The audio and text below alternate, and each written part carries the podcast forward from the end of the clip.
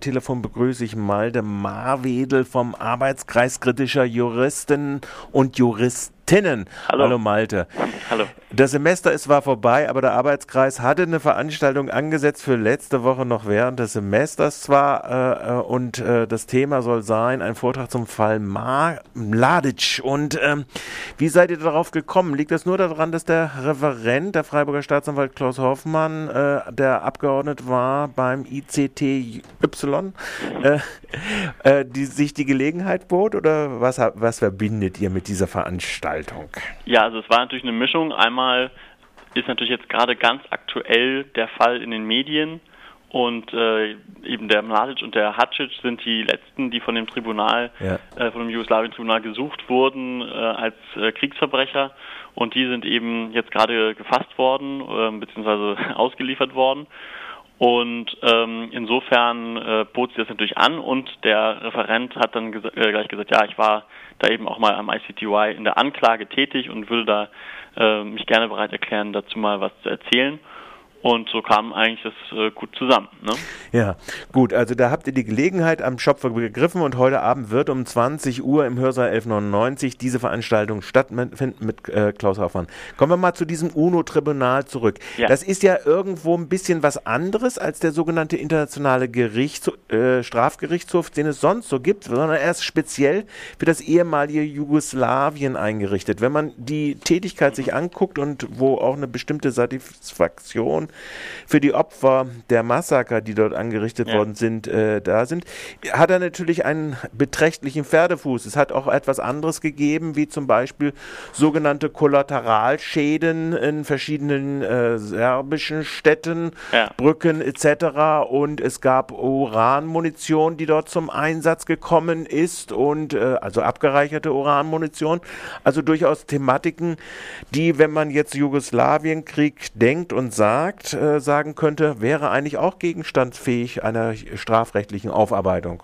Auf jeden Fall. Also das denke ich auch, dass man die Arbeit von diesem Tribunal, so sehr man auch irgendwie natürlich eine rechtsstaatliche Aufarbeitung von diesen Kriegsfolgen, finde ich, begrüßen sollte, äh, kritisch sehen muss, äh, wenn sie eben halt selektiv vorgehen.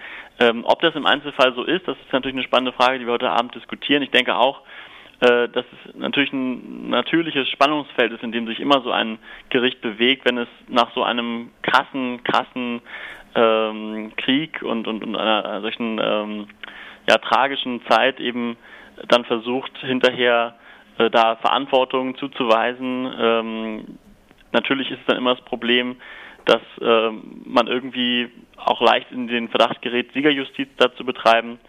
Und was natürlich klar ist, dass ähm, die, die Serben in der äh, Wahrnehmung von der, sage ich mal so, westlichen mhm. äh, Welt jetzt da äh, eindeutig irgendwie die Kriegsschuld mehr oder weniger zugewiesen bekommen haben, äh, das, das spielt natürlich zusammen. Ich denke auch, man muss das halt kritisch sehen. Das äh, kann natürlich einen auch nicht davon ablenken, dass die Leute, die da jetzt angeklagt sind oder ähm, zumindest die auch äh, verurteilt wurden, dass man da doch sehr stark davon ausgehen muss, dass sie wirklich ganz, ganz äh, schreckliche Verbrechen verübt haben und dass die dann da auch zur Rechenschaft gezogen werden. Das ist auf jeden Fall was, was ich schon auch nachvollziehbar finde. Ja, das ist nachvollziehbar und das ist auch vollkommen richtig. Und es ist ja auch nicht so, dass nicht alle, äh, mit Ausnahme, wie gesagt, der westlich involvierten Kriegsparteien, sind ja auch sowohl serbische, kroatische, bosnische äh, vor dieses äh, Tribunal gestellt worden. Ja. Jetzt gibt es ja äh, es ist ein Sonderfall, äh, sagen wir es jetzt mal so. Es ist das UNO-Tribunal, der Internationale Strafgerichtshof für das ehemalige Jugoslawien. Und daneben gibt es diesen anderen internationalen Gerichtshof, der ja auch äh, einen, in Anführungszeichen, Sonderfall hat. Die USA äh, beteiligen sich an ihm nicht und haben auch das Gesetz dazu nicht ratifiziert. Vielleicht nochmal zu mhm. diesem Spannungsverhältnis zwischen diesen Gerichtshöfen, de, also den Versuchen, ähm, da etwas, äh, ja, auch in die internationale Staatenfähre einzubringen, dass man solche Verbrechen äh, doch durchaus versucht, mal zu ahnden. Ja, ich denke auch, das wäre natürlich ein ganz entscheidender Schritt, dass man sagt, wir sorgen hier für Waffengleichheit und auch die Staaten, die äh, ja ganz offensichtlich militärisch das Heft in der Hand haben, müssen sich verantworten, äh, wenn da ähm, eben solche Verbrechen begangen werden. Du hast äh, Uranmunition angesprochen, es gibt sicherlich viele andere Beispiele. Und ähm, natürlich äh, ist es ganz, ganz kritisch zu sehen, dass nach wie vor äh, die USA sich da eben äh, dieser Gerichtsbarkeit entziehen.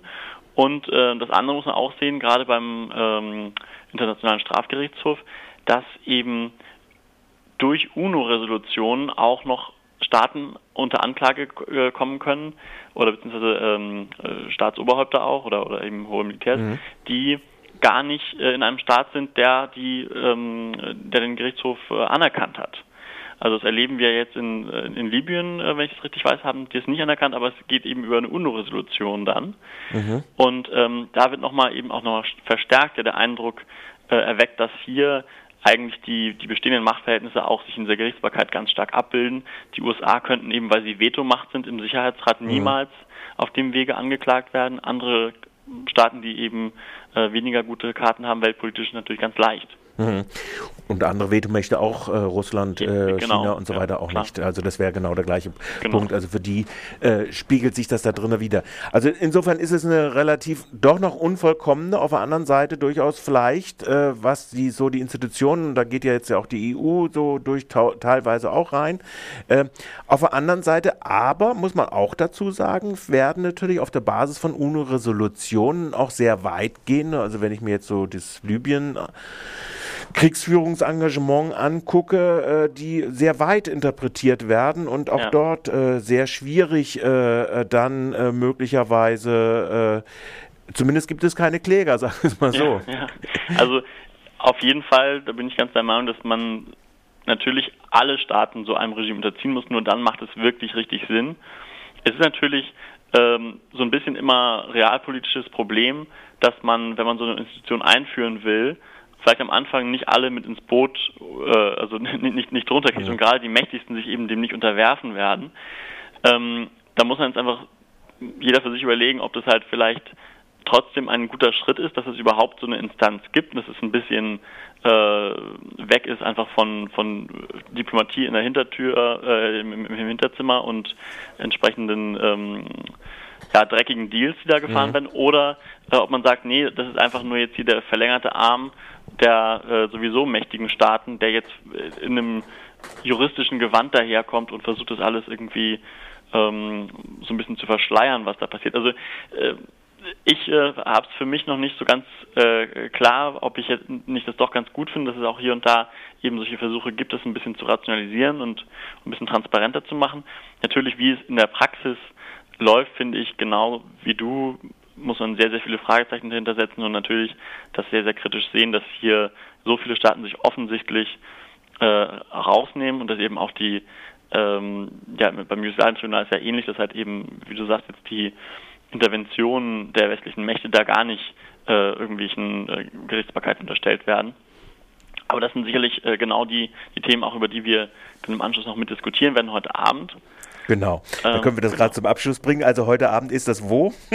das ist heute Abend eben im Hörsaal 1199 in der Uni, also im KG1 und fängt an um 20 Uhr CT. Und es wird eben dann äh, um den Fall Mladic gehen, es wird um eine Einführung in die Arbeit gehen von diesem Tribunal, dem ICTY. Und äh, dann werden wir im Anschluss eben auch diskutieren, natürlich über die ganzen politischen äh, Dimensionen, auch natürlich die Frage, was das jetzt ähm, bedeutet, zum Beispiel für Serbien und das Verhältnis zur EU, mhm. was das für eine Rolle spielt und so. Das sind sicherlich Themen, die man da äh, gut erörtern kann. Okay, das sagt Malte Marwedel vom Arbeitskreis kritischer Juristen.